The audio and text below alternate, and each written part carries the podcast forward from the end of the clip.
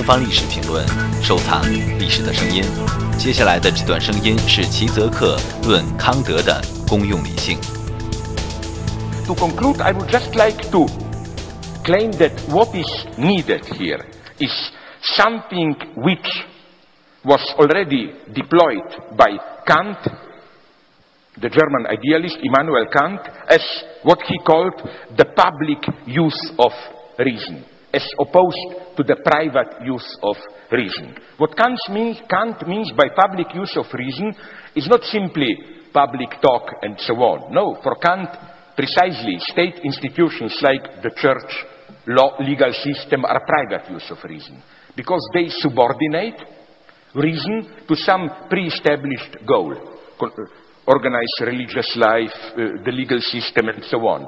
For Kant, private use, sorry, public use of reason means use of reason subtracted from the entire field of social authority and hierarchy, where you can, as it were, freely think, deploying all the consequences and so on and so on.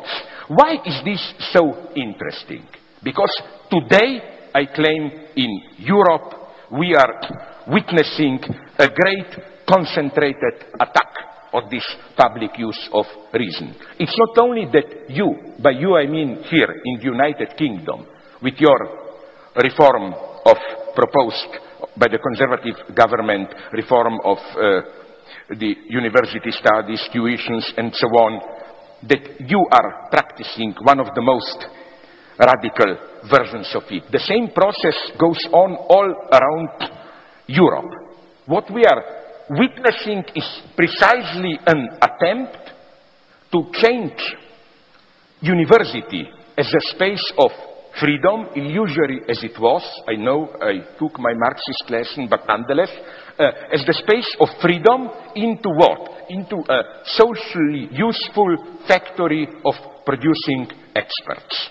What basically, to simplify it, society wants now, by society, of course, I don't mean all the people, but those in power, capital, and so on, is to turn universities into factories for producing experts.